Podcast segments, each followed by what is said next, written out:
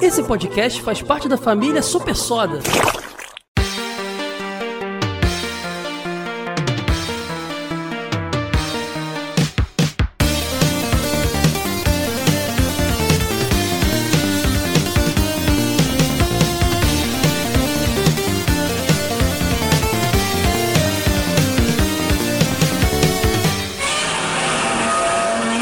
Dinotronic.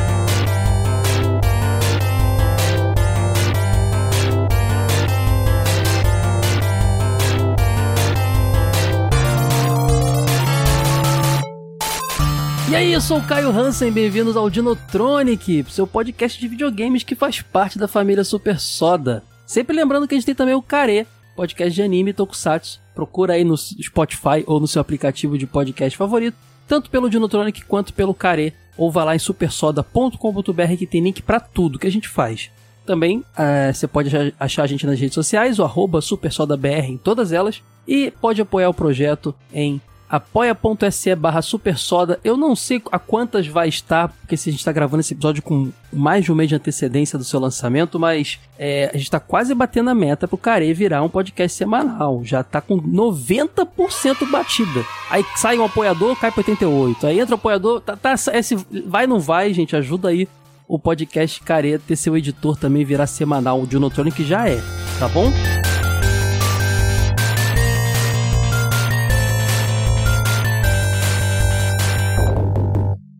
E hoje a gente está começando um novo especial. O pessoal adorou em dezembro, apesar de não ter nada a ver com épocas natalinas. A gente fez em dezembro o especial da Capcom, só com jogaço aqui da Capcom. E agora em fevereiro, que também tem nada a ver com esse tempo de folia carnavalesca, estamos fazendo um especial de porradaria, que é o Fevereiro Porrada aqui no, no Dinotronic, só trazendo jogos de pancadaria Estamos começando hoje com Double Dragon, uma das, uma das franquias mais influentes dos videogames. E para falar de porradaria aqui, não dá para fazer sem os meus amigos Jeffrey e Léo. Fala aí, gente, tudo bem? Fala, meu querido. Nós vamos àquela época onde é a pergunta se a violência é necessária e a resposta é sim. Às vezes é, né? Às vezes não tem jeito. O Léo aqui não só acha necessário. Não, mentira. Acho que o Léo deve ser o que menos acha necessário, porque ele pratica artes marciais. E os caras que praticam são os mais tranquilos. Eu não sei o que acontece. Acho que vocês dão tanta porrada, hein, Léo, lá no tatame, chega na vida real, vocês ficam tão zen.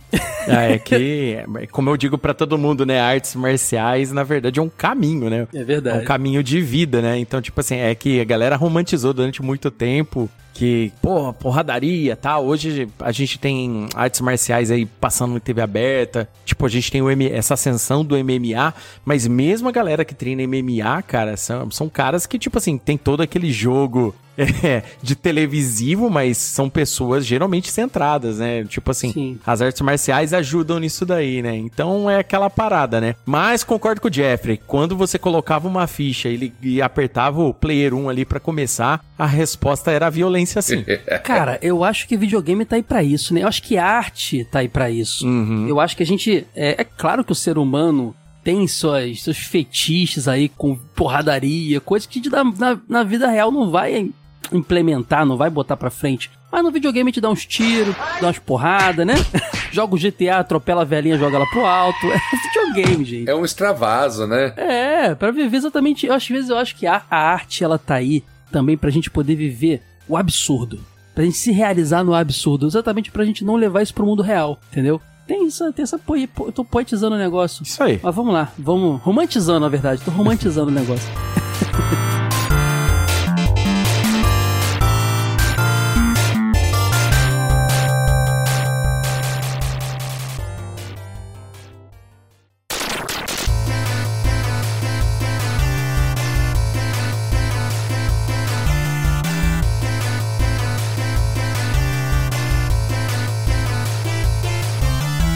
Caras, Double Dragon. Double Dragon tem importância para vocês na construção gamer de vocês? Para mim tem. Para mim tem e bastante. Aqui na minha casa, né, minha casa respira artes marciais, né, hoje. Mas quando eu era moleque, quando eu comecei a praticar, a preferência por jogos relacionados a artes marciais. Não precisava ser a temática luta, briga de rua em si, mas a temática, qualquer temática com artes marciais, chamava muito minha atenção, cara. E chama até hoje aqui na minha casa. A molecada joga comigo, eu tenho esses jogos todos aqui até hoje em emulador e tal. A versão recente do Double Dragon eu tenho também no, no PlayStation. Então, tipo assim, eu gosto demais. E, e, e é um estilo de, de, de, jogo, assim, que hoje eu digo que, que se desenvolveu a um, a um ponto que ele tá retornando, né? Ele deu a volta, né? Virou, virou todo o mundo dos games de ponta cabeça durante um período e agora tá retornando. A galera tá redescobrindo beat'em ups, né? Então, e o Double Dragon, ele é parte importante da história dos beat'em ups como um todo, né? Então, tipo, ele é importante na minha vida e também na história dos videogames, no meu ponto de vista. Uhum. Já no meu caso, eu meio que conheci ele quase que contemporâneo a games, na verdade, até um pouco melhores, né? Porque eu tava até falando isso com o Léo em off, uhum. porque eu acho que comecei a ficar mais cracudo de, de arcades lá por 91, que foi onde eu realmente fiquei mais, assim, conhecido dos lançamentos e tudo mais. E assim que eu conheci o Double Dragon, é, eu já conheci alguns outros jogos nessa época, inclusive o próprio Final Fight. Que, e detalhe, né? O Double Dragon é bem anterior, mas eu conheci o Final Fight primeiro. E que ele é, na verdade, melhor em um monte de aspectos. Então, embora eu conhecesse o Double Dragon, mas eu confesso que eu joguei muito pouco porque eu achava ele, assim, até na verdade, bem inferior a boa parte dos ups que eu jogava. Mas eu não deixava de dar uma jogadinha de vez em quando, principalmente quando eu tinha uma oportunidade, tava com crédito sobrando ali, ou, ou tinha a oportunidade de jogar num, no videogame caseiro, então ele pode não ter um nível de importância muito grande, mas inegavelmente também fez parte da minha formação, né? Porque afinal de contas a gente acompanhou o desdobramento dessa franquia nas suas mais diferentes versões, lançamentos, outras mídias, entre outros aí. Eu diria que o Double Dragon, pro gênero beat'em up, ou como a gente conhecia, moleque, briga de rua, ele tem uma importância similar ao Street Fighter 2 porque ele é uma, um aperfeiçoamento, digamos assim, né? Apesar de, de dele ser muito problemático, a gente vai falar disso já já, de um jogo anterior, né? Que é aquele Neketsu Koha Konyo-kun, né? Que era, saiu no ocidente com o nome de Renegade. Uhum. Que esse sim é o pontapé inicial, na minha, na minha opinião, dos beat'em ups. A gente teve coisa antes, né? A gente teve aquele Spartan X no Japão, que é o Kung. É, como é que é o nome no, no ocidente mesmo? É Kung Fu. Kung Fu Master. Kung Fu Master, exatamente. Uhum. Que ele meio que já tem os elementos ali de um briga de rua, apesar dele não ter ainda aquela movimentação para cima, para baixo, trás e frente, ele só vai para trás e frente. A gente teve o My Hero nos arcades da Sega também, que eu joguei muito no Master System na época. Também sofre do mesmo problema, né? Só frente e trás. Aí quando sai o primeiro jogo da franquia Konyo Kun, que é uma franquia da Tecnos Japan, que é a mesma do, do Double Dragon, ali ele já coloca os elementos que vão ser replicados nos beat'em ups até o final. Muito parecido com aquele episódio que a gente fez de Street Fighter 1, que era um jogo ainda bem problemático, né? Mas que trouxe os elementos ali que são aperfeiçoados no Street Fighter 2. E eu acho que funciona igual, porque o Double Dragon, ele é um sucessor espiritual desse Renegade, desse Konyo Kun, né? Então, ele que também é da Tecno Japan. Então ele acaba é, tendo essa mesma dinâmica. O Street Fighter 1 e o Konyo Kun, ele meio que define e o Double Dragon Street Fighter 2 aperfeiçoam. E daí em diante todo mundo copia, né? Claro, todo mundo traz seus elementos, mas todo mundo segue aquela cartilha definida ali pros beat'em ups. Copia até os clichês, inclusive, né? Como Exatamente. Como é padrão, né? Não é? A gente antes de falar de Double Dragon, já que eu citei o Konyo Kun aqui, não dá para falar de Double Dragon sem falar dele. Até acho que a gente podia fazer o um episódio de Renegade um dia. É, esse jogo da Tecno Japan, ele foi desenvolvido pelo Yoshihisa Kishimoto, que é um cara que se baseou, me corrija se eu estiver errado aí, meninos, é um cara que se baseou no seu passado de brigador de rua. É isso mesmo. Oh, Aquela dinâmica do Yusuke Quabra no Yu Hakusho, né? É, ele era briguento mesmo. De gangue escolar. Ele cresceu, ele cresceu numa, num, num local bem barra pesada. Tipo assim, a escola era barra pesada e ele era briguento, ele gostava de sair. E mesmo adulto, trabalhando com games, ele teve um problema amoroso, saiu no so... saía no soco direto com um monte de gente, tal. O cara ele ele ele vivia o, o, com o sangue fervendo, esse camarada. Exatamente. E aí acaba que ele criou, desenvolveu ali, em 86, esse primeiro jogo dessa franquia Konyo Kun. Esse personagem Konyo Kun tem esse nome por causa do presidente da Tecno Japan, que era chamava Konyo, é, em homenagem a ele, mas é baseado totalmente no, no Kishimoto, né? Na, nas suas brigas de rua. A história do jogo era bem isso mesmo, eram gangues escolares ali caindo na porrada nos lugares do Japão. A parte do, do metrô, essas coisas assim, esses cenários bem street mesmo, bem rua, né? Essa, esse jogo, ele teve um monte de spin-off, inclusive ele teve uma... A franquia continuou existindo e espalhou para outros jogos. Teve jogo de vôlei, teve um monte de coisa, cara. Tem um monte de jogo é, com esse personagem que virou o mascote da Tecno Japan, mas aí é uma história para um outro podcast. No ocidente, eles desenvolveram um jogo chamado Renegade, que é o mesmo jogo, mas com uma estética um pouco mudada para ficar parecido com aquele filme Warriors, que foi um filme muito influente também hum. é, na década de 80, que ele trazia esse universo de gangue, só que uma versão mais norte-americana do negócio, né? Uhum. Briga de gangue, assim. O próprio, o próprio é, é, Warriors, ele foi influência junto com aquele Streets of, é, Streets of Fire, né? Uhum. Rua de Fogo. Filmassem. É, eles, dão, eles, eles são elementos dos, que, que inspiraram diversos outros beat'em ups, é, Final Fight, Streets of Rage, entre outros daqui, da, da em diante, né? Uhum. Essa estética virou... Ah, depois a gente foi ter beat'em up medieval, a gente tem lá o Golden Axe, que posteriormente foi nomeado por, por, muitos como Hack and Slash, mas era um beat'em up em seu início. A gente teve beat'em up espacial, futurista Capitão Comando, dinossauro, teve um monte de coisa. Simpson virou beat'em up, Tartaruga Ninja. É. Mas por muito tempo a estética era essa, né? Era do Streets of Fire e do, do Warriors, né? Uhum. E esse Renegade bombou muito no ocidente, exatamente por ele se afastar dessa estética já estudante japonês e ir pra essa estética... Tanto é que lá no, no, no Konyo-kun a, a história eram gangues japonesas brigando de escola. No Renegade já era um lutador de rua que precisa salvar a namorada lá de uma gangue do mal e tudo mais. Então você vê que realmente eles americanizaram o negócio pra bombar, né? é, e aí começou justamente aquele clichê de namorada sequestrada que um monte de beat'em começou com isso, né? Já tem o próprio Double Dragon, o Final Fight, o Vendetta. É verdade. Até o Arcade dos Simpsons, né? Porque a Meg é sequestrada no começo. É verdade, cara. Virou... A donzela em perigo é um clichê do beat'em up, né, cara? Uhum. Impressionante. Ele é... E muito culpa do Double Dragon. Por quê? O Kishimoto, ele pensou numa logo pro ano seguinte, 87, na verdade uma continuação para o jogo anterior, né? E no meio do processo essa continuação mudou de projeto, acho que eles devem ter percebido que estava bem diferente ou alguma coisa aconteceu. E essa continuação do Cone Kun lá virou o Double Dragon, né? Que ainda é um sucessor espiritual, porque ele se, se assemelha muito, ele também é da Technics, ele se assemelha muito ao, ao, ao Cone Kun Renegade também. Só que agora trazendo essa dinâmica bem interessante do, do two-player, né? Porque agora você, o nome Double Dragon não tá ali à toa. São dois personagens, você tem Billy e o Jimmy Lee, que são irmãos,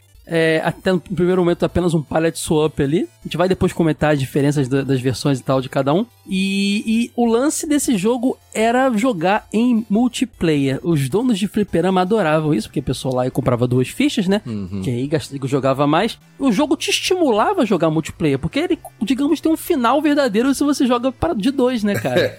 uhum. Isso aí. Esse final verdadeiro depois, inclusive, foi claramente copiado pela SEGA, né? No Streets of Rage. Mas basicamente, então, querido jogador, quando você joga de dupla para salvar a Marion, que é sequestrada no começo, basicamente assim que você derrota o chefe final, vocês basicamente têm que sair na porrada para ver quem que é o vencedor do jogo, o player 1 ou o player 2. Então, quem vencer fica com a Marion. Quem vai ficar com Marion? Ah, viu? É tipo isso.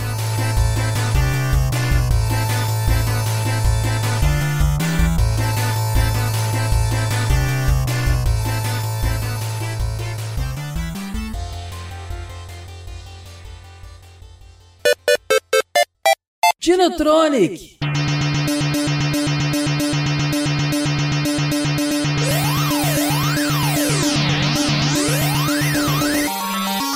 O Double Dragon de arcade primeiro, ele saiu em 87, o ano seguinte ali do, do, do Renegade, né? Bom, eu também, assim como o Jeffrey, fui jogar depois. Na verdade, eu joguei no Master System, né? Foi a primeira vez que eu joguei Double Dragon na vida. É, acho que a versão de arcade eu devo ter tido tive contato algum momento depois, talvez em algum multijogos da vida, mas é, li muito sobre o fato de que chamou atenção nos fliperamas naquela época aquele jogo com gráficos maravilhosos para a época, uma, um som perfeito, um, um, chip sonoro incrível, as músicas eram muito lindas, os efeitos de porrada e de gritos eram super nítidos, era uma coisa muito impactante para a época.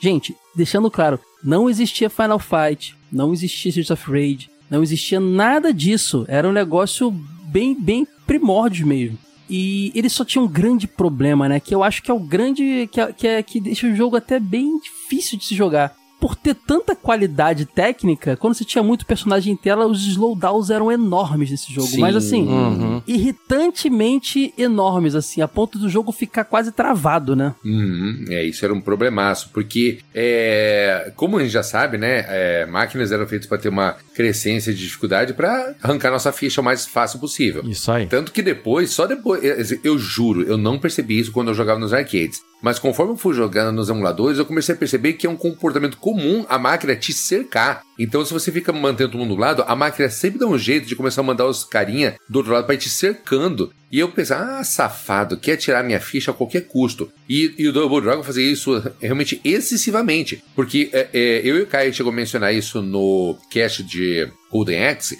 onde conforme a gente ia ficando parado, né, iam surgindo aqueles esqueletos pretos que iam surgindo do chão. E conforme você ficando parado, eles iam surgindo mais, mas tinha um limite, né? E não dava slowdown. Mas no caso do Double Dragon, cara, o negócio lotava mesmo. E ficava difícil, você não conseguia acertar, levantava tomando porrada, então ficava injogável mesmo nesse ponto. Pois é, cara. Inclusive, você falou aí do Mega Drive não ter slowdown e tal. É, a Tecnos ela tava revolucionando com esse arcade super bonito e tal, mas vale mencionar que a Technical Japan, ela não era nada antes do Renegade barra é, é, Konyo-kun e Double Dragon, obviamente, que foi a consagração, né? Era, um, era uma empresa pequena, composta por ex profissionais da Data East, que aí sim era uma empresa de, de que era famosa uhum. nos arcades antes. Então, tudo era mato, né? Eles estavam construindo ali, criando alguma coisa nova. E, e eu acho mais legal dessa história toda é como a história do jogo é, é meio não só clichê, mas é qualquer coisa, né? Hum. Por exemplo, é, os nomes que os personagens têm, Billy Lee, Jimmy Lee, a Bobo, que a gente vai falar já, os vilões, foi surgir a primeira vez no porte de Nintendinho. Quer dizer, nos arcades nem tinha nome os caras, sabe? Uhum. História zero. Não tinha isso. Então, assim, as pessoas jogavam, é o, é é o azul e o vermelho, sabe? Aquele, é o grandão ali, o vilão grandão, não tinha nome. Isso foi bombar. Esse jogo tem uma curiosidade, talvez não seja exatamente o mesmo caso, mas se assemelha muito aos casos do jogo do Contra, por exemplo, e do Ninja Gaiden que tem as versões de Nintendinho mais populares que as de arcade. Uhum. A ponto de, de você jogar o Ninja Gaiden de arcade, eu fui ver a primeira vez, eu não conhecia e é muito diferente. É, quando você lembra de Contra e lembra de, de, Ninja Gaiden, vem Nintendinho na sua cabeça. Óbvio que o arcade Double Dragon foi tão popular quanto. quanto eita. Foi tão popular quanto, mas a versão de Nintendinho também foi, e me atrevo a dizer que ficou mais no imaginário popular da galera. E o Léo me, me atentou no, nos bastidores aqui antes da gente gravar, que apesar do Master System não ter sido uma plataforma muito popular nos Estados Unidos, por exemplo, o próprio Japão não foi tudo isso. Na Europa, sim, foi bem popular igual ao Brasil. Aqui no Brasil, a versão de Master System também rolou muito graças a Tectoy, né, cara? Foi a primeira uhum. que eu joguei. Foi o Double Dragon de Master System. Foi, foi a primeira que eu joguei e talvez tenha sido quando eu conheci Beat'em Up. Ou My Hero, talvez. Eram os dois jogos que você mais achava aí pelas lojinhas de casa e vídeo da vida vendendo, né? É, pra Master System era o Double Dragon e o My Hero. Cara, era muito legal nessa época porque aqui, o, aqui no Brasil chegou tudo junto, né? Tipo assim, né? Os beat'em ups. Então, tipo, chegou aqueles primeiros arcades de beat'em up, assim, pelo menos quando eu conheci lá pra 88, 89. Lá pra 90 a galera começou a adquirir os, os Master Systems tal e tudo mais. Aí em 91, uhum. galera já com Mega Drive, 92 Super Nintendo. Tipo assim, foi tudo naquela correria, sabe? Aquelas coisas chegando todas. Um, dois anos de diferença no máximo. Não era esse tempo todo, né? De diferença de um pro outro. Pois é, aqui no Brasil sempre foi um país atrasado por um monte de coisa, mas certas paradas como eletrônicos e tudo mais, quando chegava um, já vinha, tipo, chegava tudo junto. Aí tinha aqueles, tinha aqueles rolos do, do o, as placas de NES que eles colocavam em Turbo Game, aquela parada toda, sabe? Uhum. Então, tipo assim, a gente acabou tendo acesso, jogando em locador, e depois quem, quem tinha condição de ter um, um videogame em casa tal, começou a ter tudo nessa época e tudo de uma vez. E assim como o, o Jeffrey já mencionou,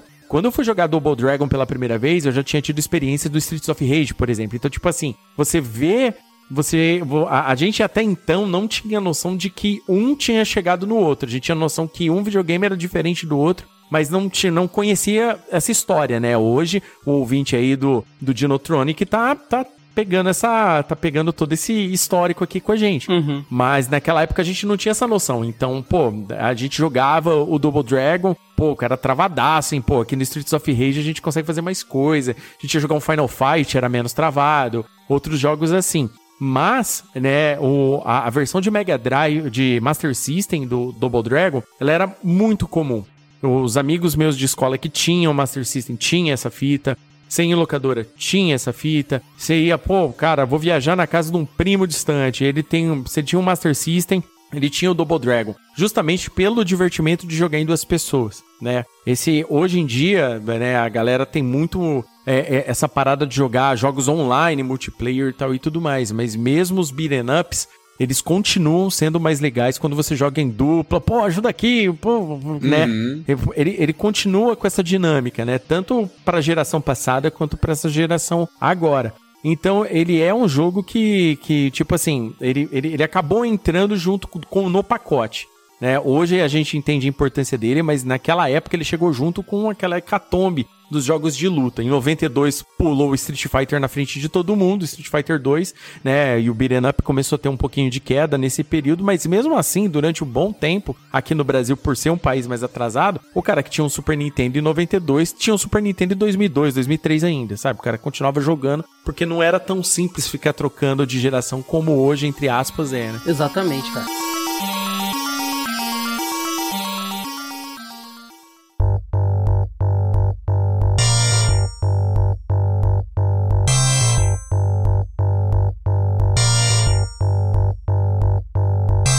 A história, como eu estava mencionando que é qualquer coisa, ela é muito parecida com Street Fighter 1 mesmo que te mencionou. Porque se você joga no Player 1, você joga com o Billy Lee, Uhum. que é o lourinho de roupa azul. E se você joga no Player 2, já é o Jimmy Lee, que é o de cabelo meio ruivo, né? Tal, seria um castanho, mas parece que é avermelhado, Isso. com uma roupa vermelha também. Já fica a curiosidade que o porte de Nintendinho, que é muito popular também, inverte os papéis. O Billy Lee continua de roupa azul, mas ele tá com cabelo ruivo. E o Jimmy Lee continua de vermelho, mas ele tá com cabelo loiro. Então inverte as cores dos cabelos deles. Por isso que dá essa confusão, então. Exatamente. E na história, eles são praticantes de uma arte marcial fictícia, né? Sosetsu Ken. Tosetsu Ken, que mistura é, tai chi, karatê, um monte de coisa, né, cara? Kung Fu, um monte de coisa. Eu, olhando o bonequinho da chute, é chute. Pra mim, não, não é, é chute de karatê. É, não, é chute. Porque É eu chute. sou zero à esquerda com arte marcial. É chute, é chute.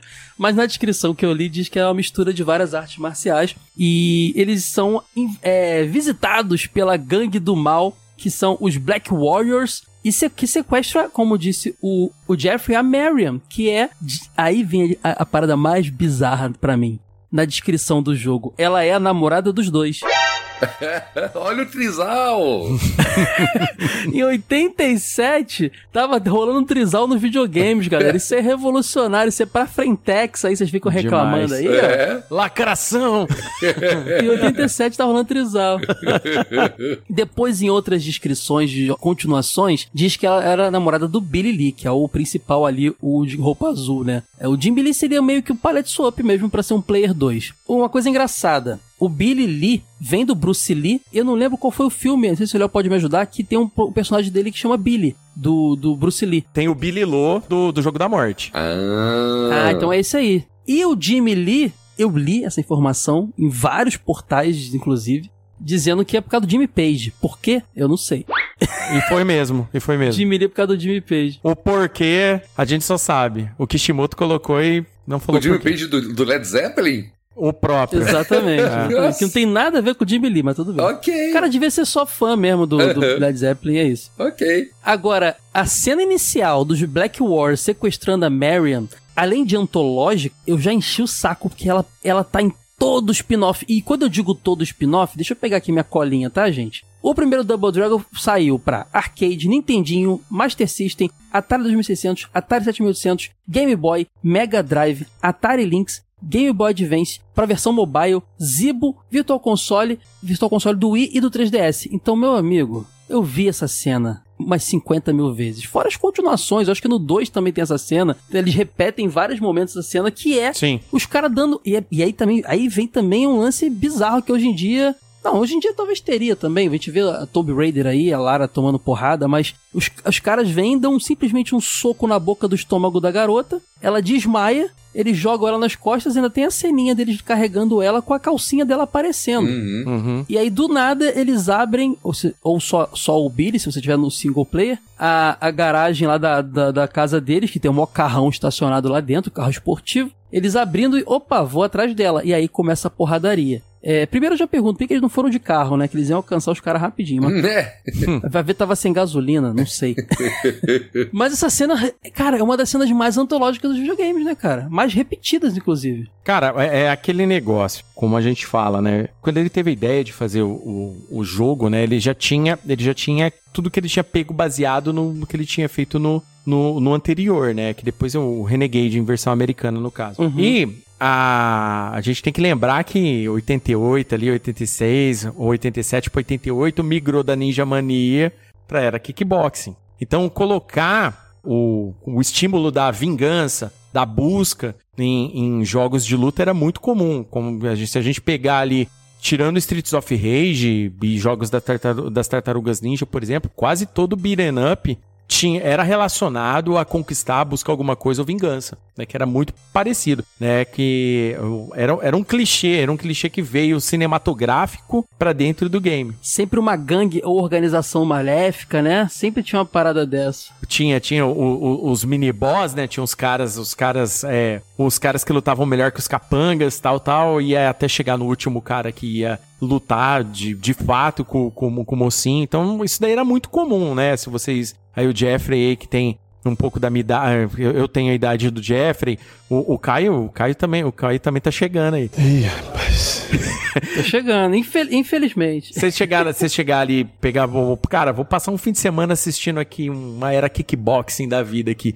De 10 filmes que vocês pegar, 8 tem essa temática de vingança, ou alguém, ou alguém familiar foi sequestrado e, e tudo mais. E, Léo, não precisa ter idade de vocês, não. Que- Quem, quem é dos anos. Eu sou de 88, então eu posso dizer que sou mais anos 90. Quem é dos anos 90 viu muita reprise Sessão Uhum. da Tarde. É. Total. Sessão Kung Fu na Band. Kickbox, na verdade. A sessão Kickbox, né? Kickbox ou Kung Fu? Não, é sessão kickboxing, depois teve o Força Total. Força Total. É que passava esses filmes pra caramba, assim. Então. E ela- fora que meu pai era um grande fã desse tipo de filme, né? Uhum. Então ele alugava direto. Então eu via muito filme desse tipo. Então, assim, realmente. E fora os jogos também, né? Então a- a geração 90 também foi muito. bebeu muito dessa. das sobras dessa estética aí dos filmes de ação, de Kung Fu, barra ninja, barra karatê também. Acho que 90 karatê tava bem em evidência, né? Uhum. Tava bombando muito, tudo tal. Pode E crer. pra você ver que essa cena antológica ela ficou tão emblemática que depois, dois anos mais tarde, o Final Fight usou isso com, as, com o sequestro da Jéssica. Que quando o Damage vai mostrar ali pro Hagar a foto da Jéssica sequestrada, ela tá só de sutiã também. Cara, lembra que os caras queriam fazer videogame pra, pra marmanjo jogar no fliperama, né? É. Tem que levar isso sempre em consideração, Caio. Uhum. É, a sexualidade exacerbada das personagens. Nos jogos de luta a gente viu isso pra caramba, Street Fighter da vida e tudo mais. Uhum. Então a, a ideia era essa. Era, cara, o que, que o moleque dos anos 80 barra 90 queria ver? Porrada e mulher nua. Era isso, cara. Exato, pô. É, é o suco dos anos 80, né? Exatamente. Então os caras enchiam disso, não tinha jeito. É aquele negócio, né? Você falou muito bem, né? Não era qualquer ambiente de games aqui no Brasil, era ambiente de droga, né? Pra mãe da gente, né? Tinha, tinha muito disso. É. Então. às vezes era mesmo, hein? Às vezes era Às vezes, mesmo. não, às vezes era. Porra, altas, altas, altas brigas e polícia baixando em, em locadora É. quando era moleque. Mas assim, o, o- esse negócio de quando ia pra fliperama mesmo, essas paradas, tinha, tinha lugares, tinha lugares que tava cagando e andando se, se ia ser menor de idade jogando ou não. Mas, de fato, quem tinha o poder aquisitivo já era aquele menino um pouco mais velho que tava já trabalhando aí, trabalhando num guarda-mirim da vida aí, um marpronzinha da vida aí, o cara já tinha, já sobrava uma grana tal. E pra adulto, né? Eu tinha um tio nessa época, por exemplo, que eu jogava, que eu comecei a jogar fliperama tal e tudo mais. Eu, no começo da adolescência, mas eu já tinha um tio adulto, de 18 para 19 anos. Então, tipo assim, ele, ele já pegava, ele já ganhava a grana dele. E os games tinham esse, esse atrativo mesmo sabe? De mostrar tal, é bem, bem exacerbado o detalhe da violência. Pro cara também se sentir, porra, o cara pegou minha namorada, levou embora, e o cara entrava muito no, no game, né? Ah, hoje pode não ser tão imersivo quanto os jogos das gerações atuais, né? Mas naquela época, com a tecnologia da época, com todo esse esquema, como o Caio falou, como é que era, é, a, como, como era exacerbado esse negócio do, do sex appeal na TV, aquele monte de coisa, cara, a gente ficava compelido, aquilo lá colocava a gente dentro do game. Não tinha como não colocar.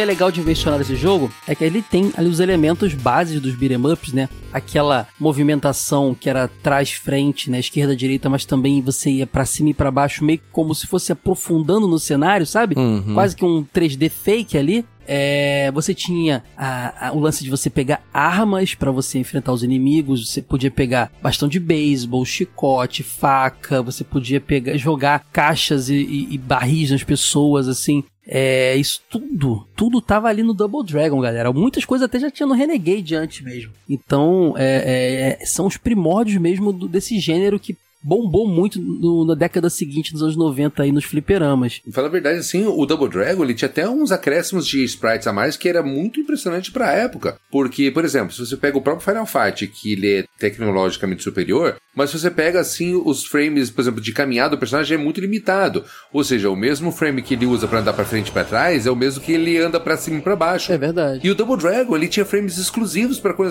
você anda para essas direções. Então, quando você começa a andar para diagonal de cima, você vê o personagem de costas ou, andando para cima. Eu achava isso muito legal porque ele tinha literalmente frames para andar para frente, para trás e para as diagonais. Então eu achava isso bem bacaninha, porque ele dava uma imersãozinha. É verdade. Porque o boneco no, nos, nos seguintes, né, eles iam para cima como tivesse, mas vira, olhando para frente, né, como tivesse indo, indo para frente, era, era engraçado. Isso. Exato. É, eles viam na tua direção, você via até as costas do inimigo. Eu achava muito da hora isso. E você tinha a pancada normal, os golpes, né, soco, chute, e você tinha como dar voadoras e tal, bem, bem, bem padrão, beat'em up mesmo. Inclusive no, no, no Double Dragon a voadora salva muito, assim como em outros jogos. Agora, o Double Dragon tinha um negócio que deixava ele desbalanceado, que é a cotovelada, cara. Uhum. A gente tava falando disso em off, né, Léo? Isso quebrava o jogo. Quando você aprendia a fazer a cotovelada, você não parava mais, porque ela era super forte, cara. Quebrava o jogo. Ela desbalanceava o jogo, exatamente. Virava um macete para você não, não morrer mais no jogo. É impressionante como a cotovelada, ela desbalanceava esse jogo, cara. Mas é um, foi uma boa saída, sabe por quê? Porque uma coisa que eu reclamava do Double Dragon é a falta de precisão da hitbox dos golpes. Você, por exemplo, ia dar ali uma voadora, mas você não tinha uma certeza se aquele seu pé estendido estava acertando o inimigo, porque às vezes você via o pé passando direto e o inimigo não tinha nem sido atingido. Uhum. Fora que o games posteriores tinha aquelas estrelinhas de impacto de quando você acertava, e esse não tinha nada disso. Você tinha que me contar um pouco da sorte de que ele acertava. Agora, a cotovelada era meio que uma garantia, porque como ela era um movimento que ficava com aquele cotovelão estendido por um tempinho, então era meio que uma certeza que você ia acertar, e o inimigo ficava bem atordoado. Então era um bom jeito você fazer isso, até porque você ia ficar cercado rapidamente, então você tinha um tempo de poder agir ali naquele momento. Exatamente. E é engraçado quando a gente olha no Double Dragon, quando eu tava olhando aqui a cartela de personagens do, do jogo, tanto da versão de Nintendinho quanto a de, de arcade, com foco, obviamente, na de arcade, que é o, o foco do episódio, era outro clichê do beat'em up, né? Poucos personagens tem no jogo e muito palette swap. Uhum. Muitos, eles voltam muitas vezes com outras cores de roupa, de tom de pele. Inclusive, é outra, outro clichê nasceu ali. O subchefe que depois de morto volta pra caramba como capanga normal, né? Sim. É. Você é primeiro vence, primeiro vence ele como subchefe, depois ele volta depois como capanga de diversas cores diferentes. Isso aí é outro clichêzaço do beat'em up. Inclusive, recentemente, os beat'em ups nem precisam, assim, já nos anos 90 mesmo, tá? Já no Super Nintendo, Mega Drive, os beat'em ups não precisavam mais ter essa limitação, assim, já tinha mais espaço nos cartuchos para mais personagens, mas já era uma questão de estética sabe? Você vencer aquele inimigo de blusa amarela e depois aparece o mesmo inimigo de blusa rosa, verde, azul, claro que com uma dificuldade maior, né? o Tartaruga Ninja é um grande exemplo disso, né? Os ninjas do clã do pé é o mesmo boneco, o mesmo inimigo o tempo inteiro, ele só Sim. vem com outras cores. E é muito legal também, eu acho isso muito bacana. E isso já também é outra coisa, outra pedra fundamental que tem ali no, no Double Dragon, né? Os personagens inimigos, você tem o Williams, que é o cara de blusa branca ali tradicional, né? Que, que usa em você armas como o bastão de beisebol e joga dinamites e facas também. E tem o Hopper, que já é um cara que joga. É o Williams com um tom de pele diferente. Tem uma outra diferença de visual também. Ele não é só um Pirate Soap, mas ele é muito parecido com o Williams. Ele joga é, tonéis de óleo em você, pedra, já é o cara que arremessa coisa grande, caixas e tudo mais. E tem a Linda, que é outro clichê do beat'em up, que é a mulher do chicote. É, sim. Esse clichê Todo beat'em tem uma mina com um chicote na mão, cara. Impressionante. Esse detalhe de, de ter mulher fatal, né? Depois, obviamente, outros jogos depois trabalharam isso melhor, né? Só que como a gente tá falando de Double Dragon e, é, e obviamente, muitos dos jogos que, que beberam da fonte Double Dragon em si, acabaram colocando. Muitos deles, inclusive, eu tava lendo em, um, em alguns sites, é, muitas vezes era por homenagem. O cara, pô, a, a Lisa foi a primeira, então a gente homenageia a Lisa de alguma forma. Tá colocando tal e tudo mais. A Poison, por exemplo. Uhum. A Poison é, é a linda do Double Dragon na versão do Final Fight, total. Eu, eu lembro muito daquela loura do chicote, do Vendetta, cara, que além de ela vir com chicote, ela vem com roupa de sadomasoquista. Sim, sim, sim. o Vendetta é o extremo da parada, né? Uhum. É, o Vendetta é zoeira pra caramba. Ele, pra mim, ele é como fosse um, todo- um, um todo mundo em pânico, um corra que a polícia vem aí. Uhum. Ele é um jogo sátira do beat'em up, cara. É muito bom o Vendetta. É bem nesse nível mesmo. Rende um cast um dia, hein? Olha. Não vai rolar, com certeza. Ó, o- tem um personagem no, no- também que ele é subchefe, né? Que depois ele aparece pra caramba, que é o Bolo. Que tem esse nome por causa do ator, né? O Bolo Young, né? Young, sei lá. Isso. Que é um personagem clássico aí dos filmes de artes marciais e tal.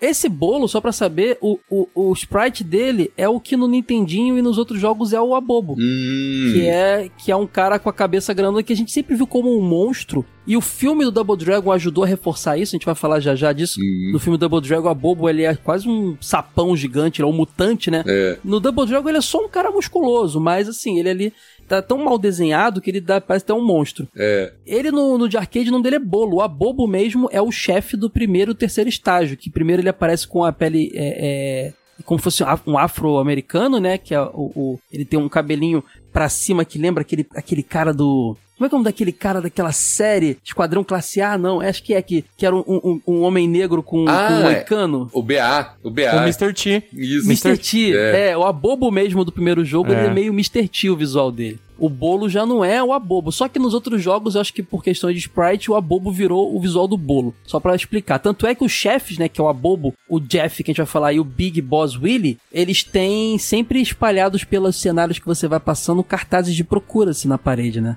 Tem essa curiosidade aí. O Abobo ele é chefe do primeiro e do terceira missão, que são os stages do jogo, né? Ele volta com a pele verde na terceira missão, muito doido. E o Jeff, ele é o chefe da segunda missão- missão. O Abobo, ele é o personagem, a característica dele além de ser muito forte, é que ele é o único cara que você não consegue agarrar, usar agarrão nele Uhum. e arremessar. Ele é o único que não dá pra fazer isso. E o Jeff, ele é descrito como um lutador violento de karatê. Aí não sei se o Léo pode confirmar se ele é lutador de karatê mesmo. Bom, eu nunca lutei karatê, né?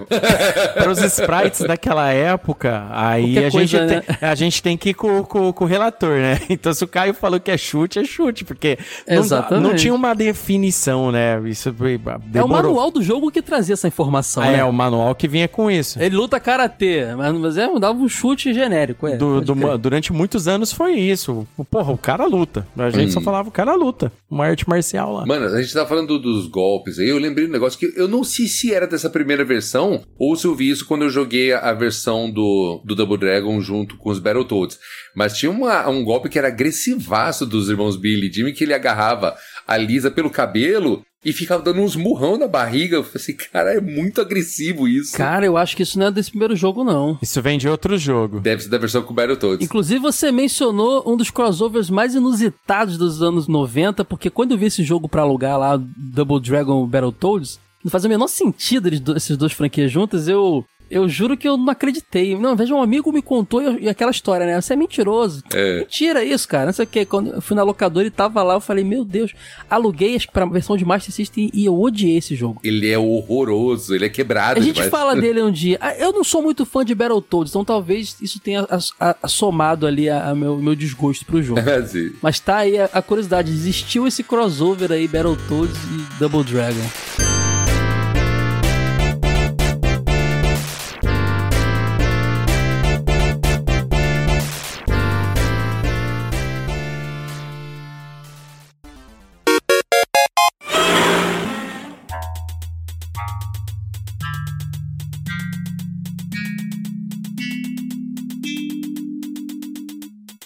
Agora, em 20 minutos você zera esse jogo. No arcade, acho que 26 e no Nintendinho 22, mais ou menos. Ele tem três missões, praticamente, e a missão final lá, quando chega na base dos Black Warriors. Ele é realmente um jogo muito curto. Uhum. E é, é arcade, né, cara? Beat'em up. O negócio ali era fazer você morrer muito, não ter um jogo longo, né? Acho que, acho que era o objetivo era mais ser difícil e não longo. É, quando chega no último stage, que é o mais longo, é quando você chega na base dos Black Warriors, que é meio que um castelão. Isso que é muito doido. Você começa num lugar meio Nova York ali, começa a brigar nas ruas, e no final essa gangue rival tem simplesmente um castelo medieval no meio do- dos Estados Unidos. É, é- é muito doido, né?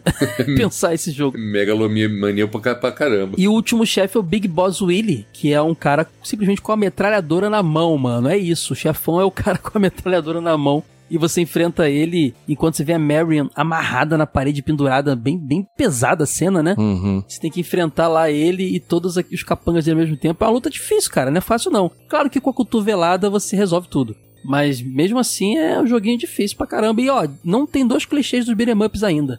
Não tem os frangos na lixeira pra você comer. Aham. E nem a fase do elevador Isso. dá pra ver que ainda não era, ainda tinha muita coisa pra ser criada nos beat'em up. Mas esse, esse clichê do chefão com metralhadora foi usado algumas vezes lá pra frente, né? Eu, Foi, eu lembro foi, do, pode do, crer. do Mr. X do, do, do Street of Rage e do Faust, que é o chefe final do, do Vendetta. E ele faz a mesma coisa. Exatamente. E apesar de não ter elevador, né, esse jogo tem umas coisas interessantes. Ele tem muitos buracos com espinhos no chão, Uhum. também é uma coisa muito comum em beat'em up. Esteiras, né, que acelera e, e atrasa você andando, o inimigo vem. Isso, tem, isso tudo é bem interessante também. E ele tem um esquema de escadarias também, umas escadas com quase um jogo de plataforma, com um andar acima, um andar abaixo, que é bem legal também, que é pouco visto em beat'em ups seguintes, assim. Uhum. Então é, é bem, bem interessante Que isso. são os lugares que você mais perde vida, porque são abismos, né? Exatamente. Cara, depois você vence o Willy, você pensa que acabou o jogo e você vai ficar com a sua namorada, Marion. Se você estiver jogando pra um, realmente isso vai acontecer. Mas se estiver jogando pra dois, aí o, o, o fliperama, o arcade fala, lutem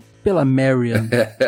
e simplesmente você luta com o seu irmão até a morte pela, pela mulher, cara. Cara, que doideira. Cara, esse jogo é muito, muito sem noção, cara. E quando você ganha, aparece uma mensagem na tela. Agora vocês viverão felizes para sempre. Ou você matou o seu irmão, ele some. Ele some igual. Todo personagem, quando morre, ele pisca e some. Seu irmão também. E aí você fica com ela, ela fica felizona. Ai, Jimmy, te amo. Dane-se teu irmão. Doideira total isso, né, cara? Muito, mano. Não faz. E a gente não sentia. Eu não sentia que era bizarro quando jogava. Acho que eu nem entendia que era isso, cara. Sei lá. Eu sei que a versão de NES, quando você zera o jogo, o seu irmão aparece também. Ele não é um personagem jogável, mas ele aparece. E na história do jogo diz que ele era o líder do Black Wars o tempo inteiro. O Jimmy Lee era o líder o tempo inteiro dos Black Wars e você tem que enfrentar ele como o chefão final. Faz mais sentido, né? Porque você não ficou a jornada inteira lutando ao lado dele pra depois brigar com ele por causa de mulher. Ele, o tempo inteiro ele era o vilão que sequestrou ela. Então, assim, é um irmão escroto, mas faz. É uma história mais plausível. Talvez a Nintendo, do jeito que ela era, que não gostava de algumas coisas pesadas e tal, ela falou: olha, essa- esse plot tá esquisito. Vamos justificar a briga final deles, tá? Não vamos deixar eles brigarem por- só por mulher, não. Bota que o cara era vilão, o cara era ruim. Eu quase tô imaginando a reunião de executivos. Não, é, bater mulher no começo? Pode. Pagar calcinha? Pode. Violência extrema? Pode. Trisal? Não pode, não pode. Uma curiosidade só que eu, que eu esqueci de falar é. A Tecnos não existe mais, né? A dona da- dos direitos hoje é Arc System Works, né? Do Double Dragon. Uhum. É a mesma, é a mesma empresa que portou o, o Double Dragon pro Master System. Olha só que engraçado. Lá atrás ela fez o porte de Master do Double Dragon e hoje ela é dona dos direitos da marca. Exatamente. A Arc Systems do, do Guilty Gear? Ah, a própria. Cara, nossa, então então em excelentes mãos, então. Exatamente. Não, e, e assim, o Double Dragon além de ser referenciado em, em um monte de outros jogos, principalmente os da franquia Konio Kun, River City Ransom, outro porte também da, de um jogo da franquia Konio para os Estados Unidos, River City Girls hoje em dia que, que segue a franquia, entre outros jogos da, da, da série, dos, das séries, do, dos clássicos da, da Tecnos, que hoje a Arc System é dona, é, sempre trazem os personagens de Double Dragon, seja o Abobo, seja os irmãos Lee, ou até personagens que surgiram em outros jogos da franquia seguinte, né, cara? Porque o a, a, franquia continuou existindo. Tivemos o, o, Double Dragon 2 e 3 depois, também com porte pro Nintendinho. Nós tivemos o Super Double Dragon pro Super Nintendo, que é um jogaço, né, cara? É quase um, um, um reboot da, da, da, série ali. Uhum. E com gráficos lindos. Eu joguei muito Super Double Dragon na locadora. Eu não tinha Super Nintendo, jogava lá, né? É, tivemos também é, aí o, o, eles consideraram o 4 como o, o, o, Super Double Dragon como 4 e teve a animação no fim dos anos 80, né? Que era o desenho animado que eu lembro que eu assistia na TV Colosso, eu acho. Sim. E era um desenho muito legal porque Double Dragon era briga de gangue, então eles trouxeram uns elementos místicos pro negócio. Eles tinham umas máscaras que eles botavam, falavam com o poder do dragão. Vocês lembram desse desenho? Lembro. Lembro. Opa. Esse desenho ganhou um jogo de luta pro Super Nintendo chamado Double Dragon 5. Vocês lembram? Era um joguinho de luta ali que, Lembro. que eu, eu gostava né? A gente chegou a falar sobre ele no nosso cast do Super Soda de desenhos animados baseados em videogame. É verdade, é verdade. É, pode crer rolou também. E, cara, teve aquele Rage of the Dragon, vocês lembram do de Neo Geo? Sim. Já era a Arc System produzindo já. Então, e era para ser um jogo de Double Dragon, mas que no final não deu, acho que teve uma questão com os direitos autorais, eles mudaram. Virou Billy Lewis e Jimmy Lewis. Isso. Então é um jogo de luta maravilhoso, tá? Que não perde em nada para jogos da, da SNK. E, e, que assim, não, os personagens têm outros nomes, o Bobo tem outro nome e tal, mas são eles lá é um jogo do Double Dragon de luta. E muito bom, por sinal. Sim. Um dia eu quero trazer ele aqui. Fera demais esse jogo.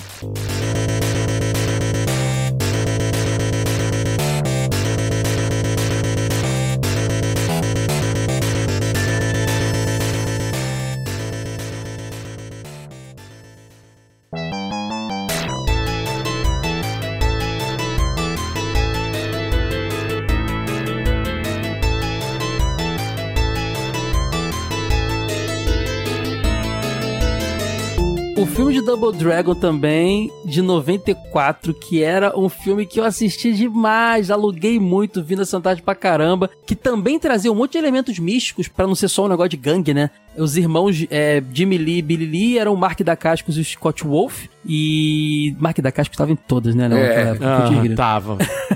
eles tinham um medalhão do dragão e cada um tinha uma parte. Quando eles juntavam, eles ganhavam poderes e tudo mais. E o Robert Patrick era o vilão que ficou famoso aí fazendo o Temil, o Temil lá, o, o, o, robô que se dissolve lá do Terminator 2. Ele fazia o Shunko, né? O Shuko, o vilão. É. Koga Shuko. Que é vilão do. É vilão do, do jogo de luta, né? Da SNK que a gente mencionou aqui. Sim. Que é baseado nesse jogo. Alissa Milano, cara, que era queridinha da América na época, fazia Marion no filme. Uhum. E é nesse filme que nasce o Abobo Monstrengo, né? É, exatamente.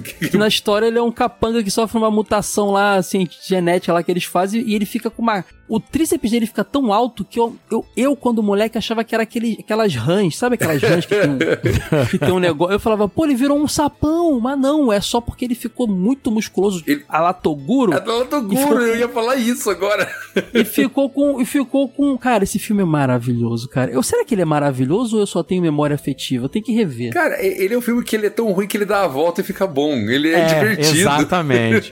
mas ele é diferente do Street Fighter, do filme Street Fighter, ele é divertido divertido. Acho que essa é a questão. Uhum. É. O filme Street Fighter, eu não sei se eu acho tão divertido. Eu acho ele mais ruim do que divertido. É que o do Double Dragon ele é engraçado. Então... Ele não parecia. Ele parecia os filmes da época, Tartarugas Ninja, Surfistas Ninja, aqueles filmes. Aí que tá. Ele era um filme mais nessa vibe. A galera que levou esse filme a sério demais. É. Acho que os caras em si nem tanto. Tipo assim, a produção do, do eles só pegaram, cara, vamos adaptar o Double Dragon, que é um jogo, hein? vamos adaptar. A galera que levou muito a sério. A galera viu o Mark da Cascos ali, porque o, o cara que faz o, o, o Billy não sabe dar um chute, velho.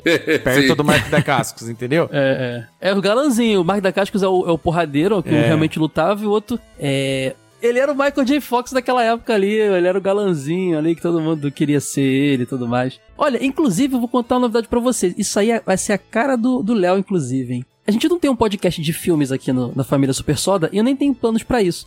Mas eu tenho vontade de fazer no Dinotronic episódios de filmes baseados em games. Eu acho que tem tudo a ver aqui, a gente fala de videogame. Opa! Imagina, um episódio de Double Dragon, um de Street Fighter. Vale sim, pô, com certeza. E vale. agora com Super Soda em hiato, talvez até o de desenhos baseados em fazer um episódio do Mega Man lá, que passou no SBT. Eu acho que encaixa. Não precisa ser todo mês, mas, sei lá, cada seis meses um filmezinho ali saindo no feed do Dinotronic, acho que o pessoal ia gostar. Esses clássicos aí tem que rolar, cara. Double Dragon, é, Mortal Kombat, Street Fighter, entre outros aí que eu tenho saudade. É só, é, é só uma desculpa pra eu rever, tá, gente? Eu quero rever e, Todos nós. E, e quero diz, dizer que eu tô trabalhando. É, mas eu gravo, eu gravo podcast de, de, de filme pra poder rever também. Eu faço, é, não, mas é, é o que eu. Cara, é por isso que eu tenho o Dinotronic e o Care. É para poder ter desculpa para poder ver anime e jogar videogame, cara. É isso aí. Às vezes minha esposa, minha esposa vem, tá jogando de novo. Amor, tô estudando para gravar. ela, aí ela, ah, tá. Não fala nada, tá vendo? Às vezes nem é o jogo que eu vou gravar, mas né, ela não vai saber, né?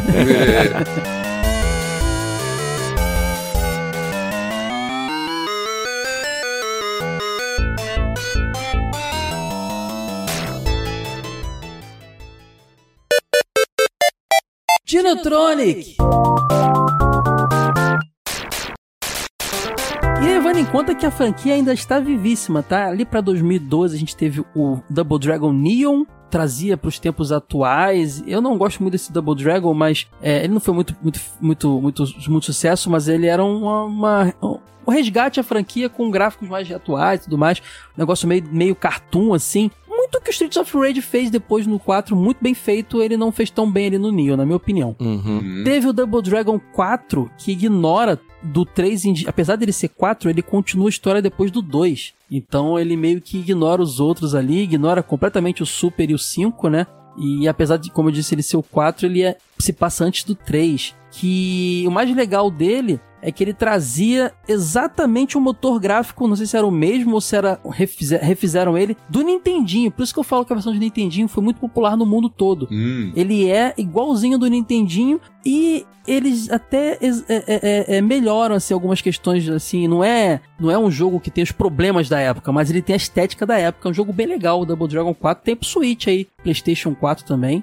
E recentemente, né, Léo, saiu o Gaiden. Isso. Tem essa pegada que tá rolando muito agora, os beat'em ups da Tartaruga Ninja, Shredder's Revenge, Streets of Rage 4, o do Scott Pilgrim, que são beat'em ups mais cartunescos, assim. Isso. Ele é bem bonito, cara. Eu não joguei ainda não, mas fiquei interessado. Olha, eu, eu recomendo aí pra galera que, que tá ouvindo aí o Dinotronic, deu aquela apertada na, na nostalgia, esse jogo ele é muito legal canonicamente falando, ele ficaria ali num período ali que a, a, própria Marion é um personagem jogável, o tio deles é um personagem jogável, e, e o jogo ele libera, tipo assim, ele tem tudo que esses beat'em ups de hoje tem combos gigantescos, você consegue jogar os caras na parede, você consegue combinar golpes com seu colega. Ele tem dinâmicas para você jogar. É, se você for jogar sozinho, você consegue, você joga com dois personagens ao mesmo tempo, tá? Você só vai alternando eles para enquanto um tá descansando lá, recuperando energia, você tá jogando com o outro. Ele tem uma nova mecânica de recuperação de vida, ou seja, ele é um jogo que mistura o beat'em up com roguelite, por exemplo. Então ele tem hum. armadilhas na tela ah, pra caramba, alguns bosses são meio complicados, mas com o tempo você vai pegando, você libera habilidades, você libera, tipo assim, é, o jogo em si, ele tem todo aquele fator nostalgia que a gente já conhece de Double Dragon, mais atualidades que foram colocadas no beat'em, nos beat'em ups mais recentes. E ele, ele emula certas situações, né, do antigo. Por exemplo, você fica cercado muito fácil, né? Os personagens, a IA trabalha para te cercar o tempo todo, para também forçar você a utilizar as mecânicas de, de superpoder do jogo, né, que tem de 3, 4 e 5 níveis. Você joga, você enfrenta vilões conhecidos da franquia como um todo, né, você, a Lady Okada, o próprio Willy Metranca, que, que foi o boss do primeiro jogo, ele é um boss aqui de uma das fases depois você consegue recrutar esse pessoal. Você desbloqueia para jogar. Que legal, cara. Você joga com todo mundo, então você começa com quatro personagens e você termina aí com 11 ou 12 personagens. E tem personagens de vários jogos do, do do, do Double Dragon, né? Não só do primeiro, né? Isso. Da franquia toda, né? Que legal, cara. A gente tem o Abobo, a gente tem o Burnov, tem a Lei Jocada, tem o cara do Super Double Dragon, o, o boss dele lá, o cara que luta. Ele tá lindo, esse jogo tá lindo demais. É. Ele tá muito na vibe Tartaruga Ninja Shredder's Revenge ali. Eu vou, eu vou pegar esse jogo, ó, só pro pessoal saber. Ele saiu pra Xbox Series, PS4, PS5, Switch. Tem na Steam também pra galera do PC. Uhum. Eu vou pegar esse jogo pra gente gravar isso aí, cara. Porque eu tenho Jogaço. vontade de jogar. Opa. Jogaço. Pô, vai ser demais. A gente dá um pulinho pro, pro lugar e depois a gente volta pra falar dos outros aí. É, também, além de filme e desenho animado, Double Dragon teve uma série de quadrinhos é, na Marvel, que durou pouco tempo, mas rolou. Um dos roteiristas era o criador do Super Choque, Olha. é, que tava começando ali, é bem legal. E teve também dois portes do, Dou- do Double Dragon 1 que são muito icônicos, assim. Acho que os mais. São quase remakes, na verdade. Que é o Double Dragon de Game Boy Advance, que ele é maravilhoso. Verdade. É, Hum. que é, é- é pra- é- a- por muito tempo ele foi pra todo mundo a melhor versão de Double Dragon 1 de todas. E por incrível que pareça, teve uma que superou ele aí nas críticas, que é uma versão de Double Dragon que saiu pro Zibo, cara. Nossa. O Zibo, que era aquele console da Tectoy que visava mercados emergentes, Índia, é, é, é, Brasil e afins, que você tinha como comprar jogos online através do 3G ali, de uma rede própria. Era uma ideia bem boa que eu acho que veio numa época errada e que Uhum. por ter um hardware meio esquisito, ele trazia, ele era pro- uma parceria da Qualcomm com a Tectoy, então ele tinha muito porte de jogo de celular, tinha o- a versão de celular nele da do Resident Evil 4, a versão de celular dele do Crash de corrida, tinha muito, mas tinha uma versão de Double Dragon que foi feita para ele que é maravilhosa. Se você procurar no Mercado Livre, afins, porque o Zibo você não consegue mais baixar jogo. Então, ou você compra o Zibo vazio só pra enfeitar, ou de alguém que quando teve comprou e tá com HD cheio. Quem tá vendendo o Zibo com esse Double Dragon na memória cobra uma fortuna, porque essa versão está presa ali. Hum. A emulação do Zibo ainda, ainda não está muito bem feita, ainda não é um negócio difícil, os caras estão tentando. Também não tem muita gente tentando, né? Porque é um negócio brasileiro. Hum. Então, assim, é um jogo perdido, é quase uma Lost Media. Depois joguem no YouTube aí, Zibo, é Double Dragon Zibo, vocês vão ver a melhor versão de Double Dragon 1 de todas. Olha que curiosidade, cara. Eu Acho demais essa história. Caramba, hein? Quem diria? Mas, mas se for jogar alguma outra e quiser emular ou tiver um Game Boy Advance aí disponível e o cartucho, que é difícil, mas quem sabe, joga a versão de GBA, que é bem bacana, cara. É uma das melhores versões de, de Double Dragon 1 que tem. Total. Show.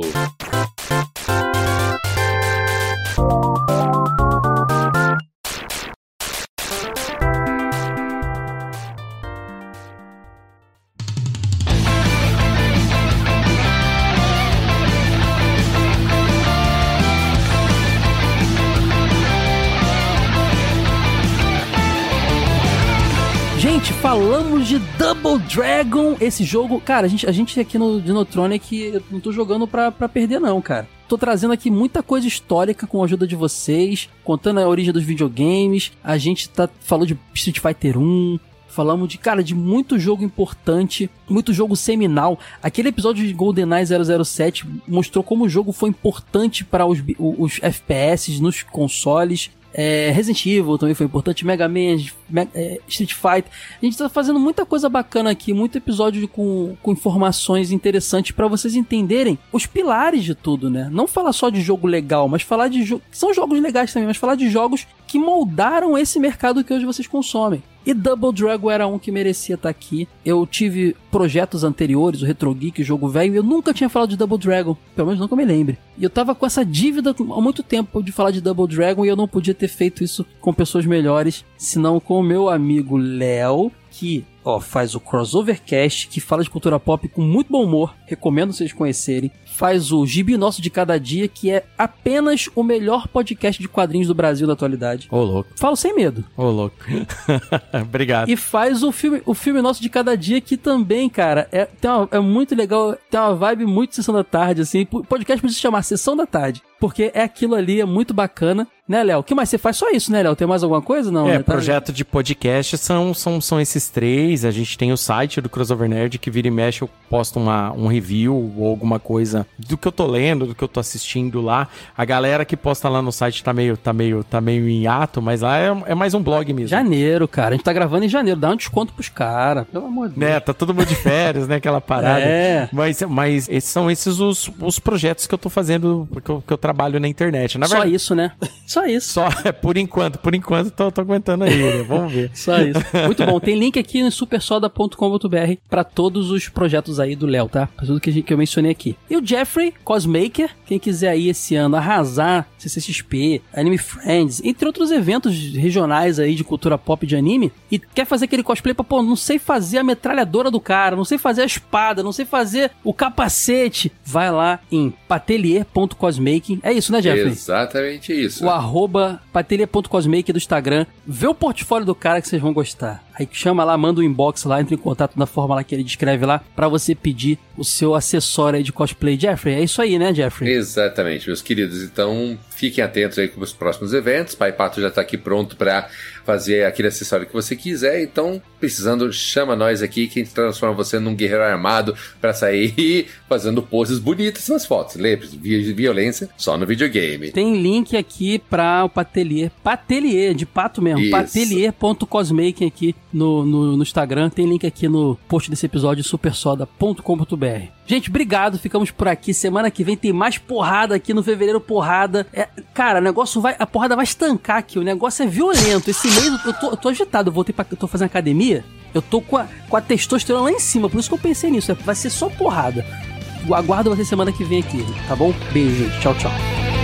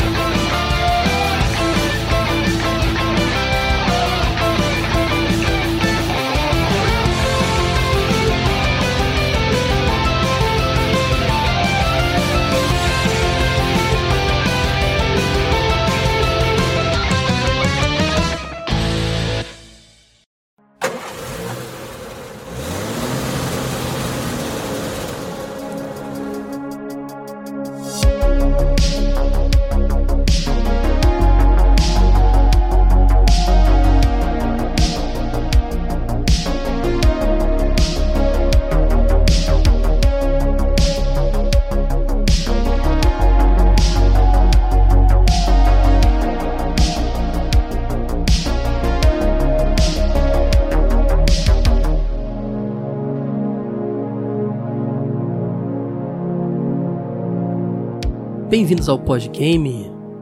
Hoje eu vou fazer um podgame umas condições um pouco complicadas, pessoal, porque eu tô com uma gripezinha meio chata, meio fortinha, então não tô 100% não, mas vamos lá, porque tem que fazer, tem que manter aqui o projeto vivo. A gente vai ler os feedbacks do episódio número 34 do Genotronic sobre jogos no clima de carnaval. Um episódio muito engraçado, onde eu reuni o time. Calma aí, bebeu uma água aqui.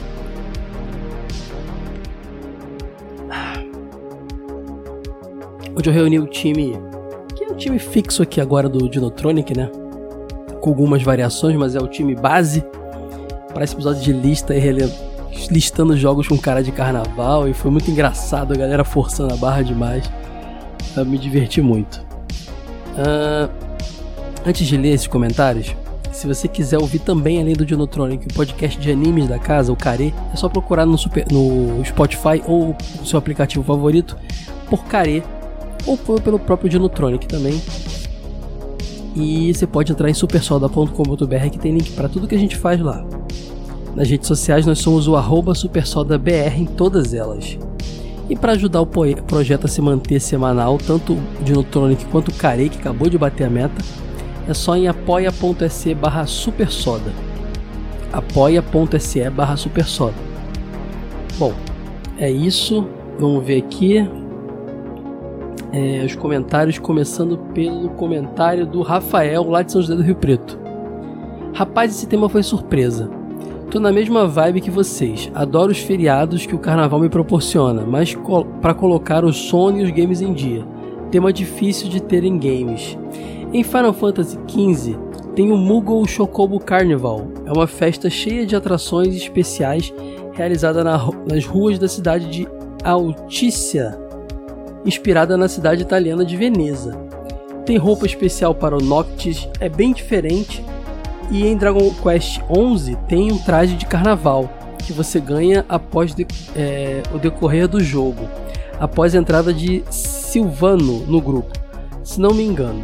A fase da Laura Matsuda de Street Fighter V é a, a, a fase dela é total carnaval. Ah, observação: sei que não tem muito a ver com o cast, mas nesse dia que escuto o conteúdo e comento 2 do 2 de 2024, perdi o herói da minha juventude, Carl Withers, nosso eterno Apollo Creed. A franquia Rock, que é um drama, um dos melhores que assisti, porque o Rock sou eu, são vocês, é uma pessoa comum, que tem sonhos e suas dificuldades e mesmo sabendo que pode não vencer, ele, ele não desiste.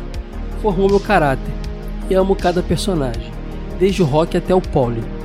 E o Apollo Uh, e o Apollo fala uma frase que ah o Apollo fala uma frase que diz muito da nossa vida there is no there is no tomorrow não deixe para amanhã o que você o que você deve fazer hoje, porque o amanhã pode não existir. Para, parabéns Caio, Floyd, Giuseppe e Jeffrey pelo cast. Foi bem divertido e vida longa ao Super Soda. Obrigado, Rafa! Valeu pela lembrança aí também do grande Apollo Creed. Agora o Marcos Pereira Marquinhos comentou: Fala de Neutrônicos, bom? Marquinhos que é mineiro, né? Bom? Vou começar dando informação para a Lavi sobre o comentário que ela queria jogar Taiko em fliperama. Tem uma game house que fica no Tatuapé, São Paulo, chamada Lords, e lá tem Taiko para jogar. Além de ter oito Daytonas simultâneos sensacionais, ou seja, tem SP para jogar. Agora, sobre o cast de carnaval, o meu jogo é nota 10 Final Fantasy X2. Sim, como é, mencionado no fim do cast, mas RPG sim mas diferente dos outros, cada classe que você escolhe dura durante a batalha muda, desde a escolha de ser um samurai ou uma mega uma maga branca tem a introdução de um novo design da roupa que será usada. Além de que a Yuna, um dos personagens principais, logo no início do jogo vem como uma idol cantando. As roupas desse jogo são maravilhosas e as transições para cada uma deixa uma pitadinha de fantasia de carnaval ou uma melhor menção cosplay para festas. Se fôssemos uma escola de samba, acho que Final Fantasy X2 estaria como uma ala, talvez a ala classes das fantasias final. Eu não entendo nada de, de escola de samba. Ala classes da fantasia final. Ah, por causa do Final Fantasy, entendi. É isso, ótimo e maravilhoso cast nota 10 da Sapucaí. Obrigado, Pai Pato, Caio, Giuseppe Floyd. Valeu demais, Marquinhos. Agora o Flávio Cordeiro, filho de Belém do Pará, comentou: Boa tarde, meu amigo Caio. Boa tarde, Flávio. Tão bom quanto seus casts genealógicos são esses episódios de lista e conversa, pois o papo flui muito naturalmente. Eu ainda estou na fase é, curtição do carnaval já estou até preparando minha fantasia de pirata para pular no bloquinho. Aqui na minha cidade, Belém está tentando retornar ao carnaval de rua, assim como fez Belo Horizonte. Quanto aos jogos de car é, carnavalescos, o primeiro que me vem à mente é o Rayman 2, aquele 3D da era 32 bits, pois tem máscaras que devemos recuperar para acessar novas áreas. Excelente podcast como sempre. Flávio, 31 anos, Belém do Pará. Aí ele botou PS aqui, ó. Sou representante do norte e aqui tem carnaval forte também. Porém, como disse antes, é mais forte no interior. De 2019 para cá, a cidade de Belém está fortalecendo aos poucos o tradicional carnaval de rua. Sim, com certeza. Eu sempre soube que o carnaval aí também é bem forte.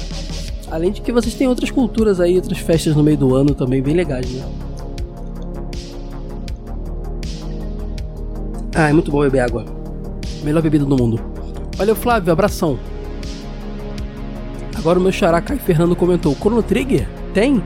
A festa lá na praça principal. É porque lá naquela festinha, né, também chama Carnival. É mais aqueles carnival gringo, né? É mais uma. Como é que fala? É uma quermessezinha, né? Mas eu entendo, faz sentido. Poderia ser uma opção mesmo, Caio. Valeu. Agora o Maurício Borges comentou: E aí, Caio? Quando se trata de carnaval e games, me remete à melhor combinação possível: quatro dias de descanso e de tirar aquele atraso nos jogos que queríamos fechar. Esse programa, as dicas foram muito boas, ainda mais se pensarmos o quanto é difícil associarmos jogos ao nosso carnaval. Vi umas boas dicas roubadas uh, para jogarmos, e mesmo assim muito, muito válidas, sendo que o Brasil ainda está caminhando para trazer nossa cultura para os jogos de videogames. Mas, mas talvez no futuro tenhamos jogos que abordem nosso carnaval. Seria no mínimo interessante um jogo onde é, precisamos administrar uma escola de samba. Tipo. É. Escola de samba Tycoon, né? Tipo, que, que nem tem o, o, Ai meu Deus, aquele Roller Coaster Tycoon que é pra você administrar um parque de diversões, pode crer. Não sei se minhas dicas seriam válidas, mas uma série de jogos que sempre foi a alegria com a galera e evolui muito, infelizmente está sumido há alguns anos, é a série Guitar Hero e Rock Band todo mundo sempre se divertiu muito com as músicas e se sentiam um astro da música, tentando sincronizar grandes sucessos da época. Ah, eu acho que é um ótimo jogo para você jogar no carnaval com a galera, mas acho que não tem a ver com o carnaval, mas rock and roll, né? E fica a curiosidade do jogo Assassin's Creed 2, que em uma das missões se passa no carnaval da Itália, e precisamos seguir e matar um dos alvos de Ezio Auditore, usando a queima a queima de fogos como distração. Eu lembro disso. Se não me engano, eles até uma máscara de perro ali, né? Um negócio desse. Eu acho, eu acho que sim. Um forte abraço já estou me preparando para o mês de pancadas e porradaria que vai ser fevereiro no Dinotronic. Já tá rolando, hein? Quem ouviu esse episódio já viu Double Dragon aí com tudo. Valeu, Maurício. Forte abraço para você. Agora o comentário do Elias Neto. Oi, Caio. Tudo jóia? Tudo jóia, Elias. E você? Sou eu, Elias Passo Tenório Neto de Maceió. O programa sobre jogos de carnaval achei ótimo e não sabia sobre a existência de jogos com esse tema. É, na verdade não tem tema, a gente forçou a barra. Né? o carnaval em si eu não gosto e acho e não acho que ser um ambiente para o verdadeiro cristão. Eu tento ficar longe do carnaval. É, eu sou ateu, então não sei dizer para você se você tá correto ou não, mas acho que cada um tem as suas crenças e tem que ser respeitadas por isso. E se você tá mais confortável dentro de casa e acha que o ambiente não é bom para você, é isso aí mesmo, tá certo.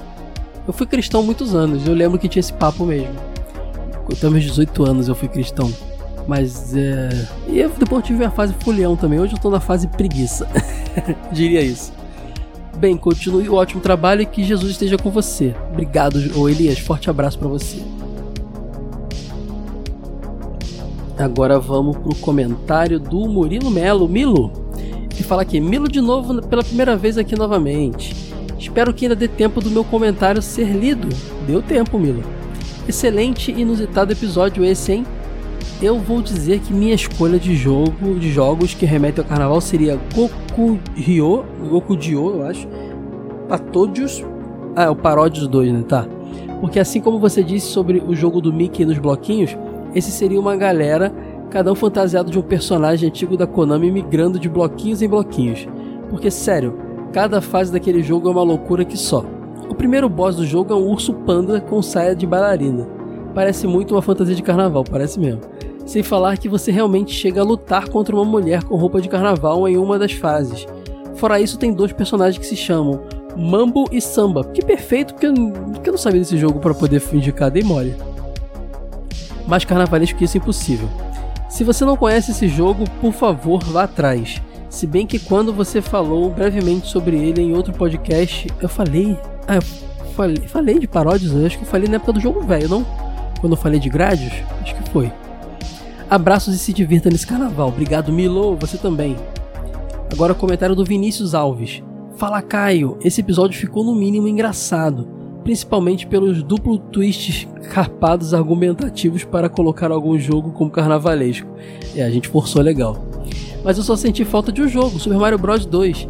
A história de desenvolvimento dele está muito ligada ao Carnaval do Rio de Janeiro. Olha, o jogo original, o Doc Doc Panic, Panic era meio que um adver, advergame, sim, feito para divulgar um programa de TV da TV Fuji, que foi criado logo após os executivos da TV terem vindo para o Brasil no carnaval. Olha, isso eu não sabia.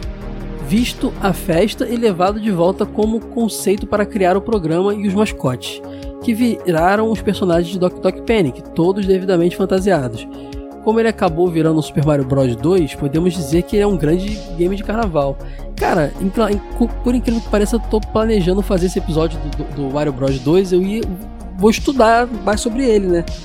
E bom saber isso aí, bom pontapé inicial. Tô curioso para saber mais dessa história aí. Obrigado aí pela informação, Vinícius. Realmente, se eu soubesse disso antes, eu teria botado ele na lista porque tem tudo a ver. Ele continua aqui. Acompanho seu trabalho desde o jogo velho e gosto muito das coisas que você faz. Vou tentar ser mais frequente por aqui porque os episódios dos três programas sempre são muito legais e sempre deixa aquela vontade de alinhar a conversa nos comentários. Valeu, Caio. Pô, Vinícius, vem mesmo, cara. Eu adoro ver vocês aqui trocar ideia, conhecer mais gente, ver a carinha de vocês que estão. que ouvem. Porque eu vejo só os numerozinhos lá no, no, no, nos stats, né? Mas não sei quem é que tá aí. Quando vocês comentam, eu fico feliz pra caramba. Eu vou, vou te esperar aqui mais vezes, Vinícius. Abraço. Uh... E para fechar, o comentário do grande Gladson Santana. Brasileiro sofre, mas arrasa na felicidade, né? Fodi Aí botou um palavrão aqui, pi, e mal pagos nos pelados do carnaval. Genial. Uh... Bem, se Rita Lee jogar. É, realmente é Rita Lee. Um bom Atari Nintendinho na sua época tocaria a parte final dos pelados por jogados no sofá de sala da sala jogando. Hoje em especial, posso trocar o excelentíssimo Caio por Puxador Caio porque um bom puxador tem que ser experiente e carismático, capaz de envolver a multidão e manter o ritmo da festa. Obrigado, adorei o elogio, Gladson. Que baguncinha da hora foi esse último episódio, hein? Uma coisa que acho legal dos seus muito, muitos convidados, e não devo ter comentado antes, é ter gente do Brasil inteiro. Ah, eu tento. Cara, assim, vou ser sincero, não é uma coisa que eu. Tipo, ah, meu Deus do céu, só aceito gente. Não, eu tenho um amigo no Brasil inteiro, isso ajuda mas eu também tento deixar o negócio mais diverso possível. Mas sim, sim, eu tenho amigo no Brasil todo. A podosfera me permitiu isso, né, cara? E essa é a melhor parte de tudo, é a amizade que a gente faz no mundo todo, na verdade, né? Aí ele continua aqui. Uh, como eu gosto de ouvir, ouvir no podcast o sotaque nordestino, do norte ou, ou gaúcho, embora que gaúcho não me lembro de ter ouvido.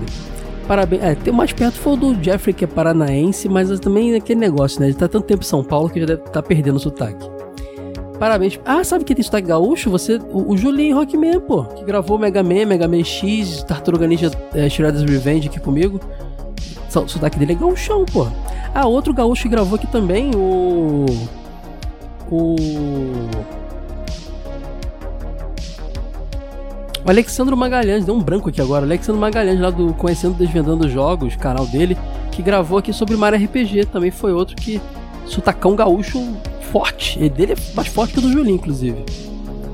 Ah, ele continua aqui. Parabéns para a turma Floyd, Giuseppe e Jeffrey. Eles são demais, cara. Adoro eles. Mas seguindo o ritmo da música, vou mencionar meus três títulos que colocaria. Vamos lá. Como escolhas carnavalescas temáticas. Vamos tô curioso. OutRun, sim, aquele jogo clássico dos anos 16 bits. Sabe por que estou mencionando isso? Porque é um dos poucos jogos daquela época que você podia escolher a música que queria ouvir enquanto jogava. E algumas dessas músicas são bem animadas e combinam com o tema de praia, biquíni e tal. Dá para fazer uma ligação com o carnaval, né? Forçou, hein? Forçou, hein, o Gladson. Vou deixar passar também. Se você pensar em Salvador, Rio de Janeiro, é bem capaz. É, é, pode ser, pode ser. Aí o segundo dele aqui, Quackshot. Apesar de eu não gostar muito da música desse jogo, sabe quando uma música cruda na sua cabeça por uma semana inteira? O jeito como o Donald anda não parece que ele está dançando um samba, rebolando caramba, cara. Você é muito observador, Gladys. Sem, fa sem falar na música que se repete várias vezes de formas bem animadas. 3 Rayman Legends.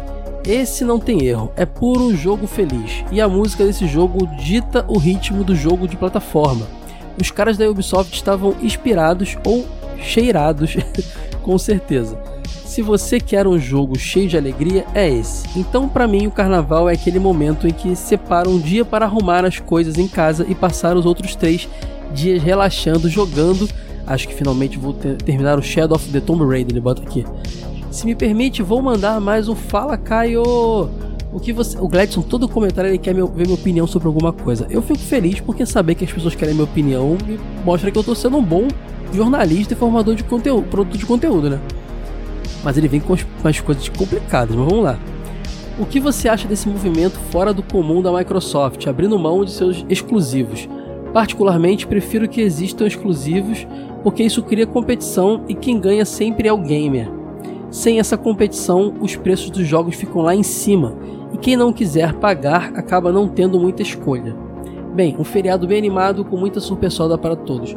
Cara, esse, esse, eu, tô, eu tô acompanhando essa história meio de longe. Deixa eu ver o mago aqui pra te responder. O pessoal tá falando que a Microsoft tá indo de cega, né? Que provavelmente ela vai parar de fabricar consoles e vai só investir no serviço dela, que é o Game Pass, e os seus jogos vão poder. Bom, provavelmente vai ter o Game Pass em outros consoles também. Cara, todas as empresas, seja a Nintendo, a Sony ou qualquer uma, em qualquer época da, do, da história dos videogames, elas perdem dinheiro com hardware. O que, que é isso? Você acha mesmo que um PlayStation 5 vai, monta um computador aí agora, entra no site da Pichal aí e monta um computador com as especificações mais próximas possível, porque é outro, outro, outro sistema, né? Outra, outra, outro esquema de um PS5, me diz se vai custar o preço do PS5. Vai custar bem mais caro. As empresas perdem dinheiro vendendo hardware, porque elas lucram vendendo software. E a Microsoft não é, nunca foi uma, tirando a época 360 ali, uma grande vendedora de consoles, né, cara?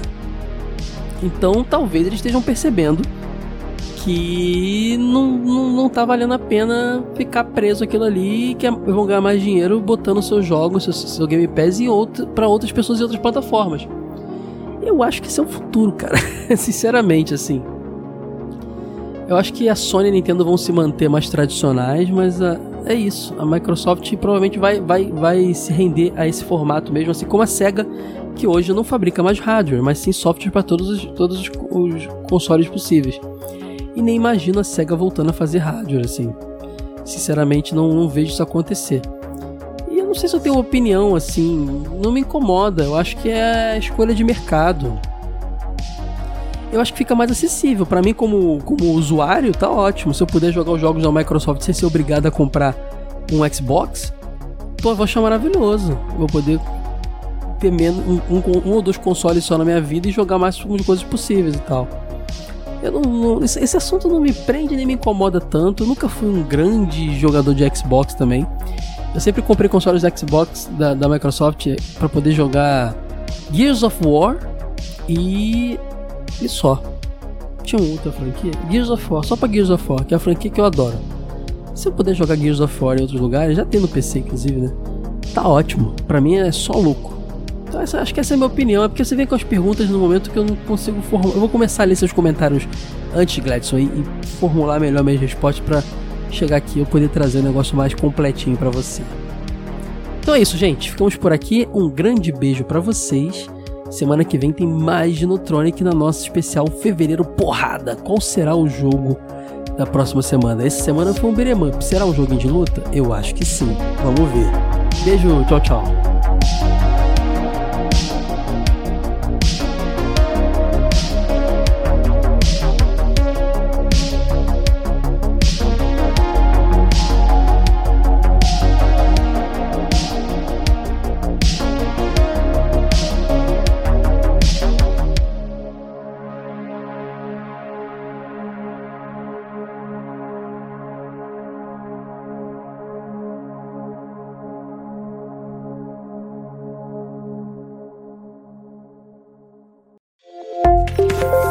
Edição DH Passos.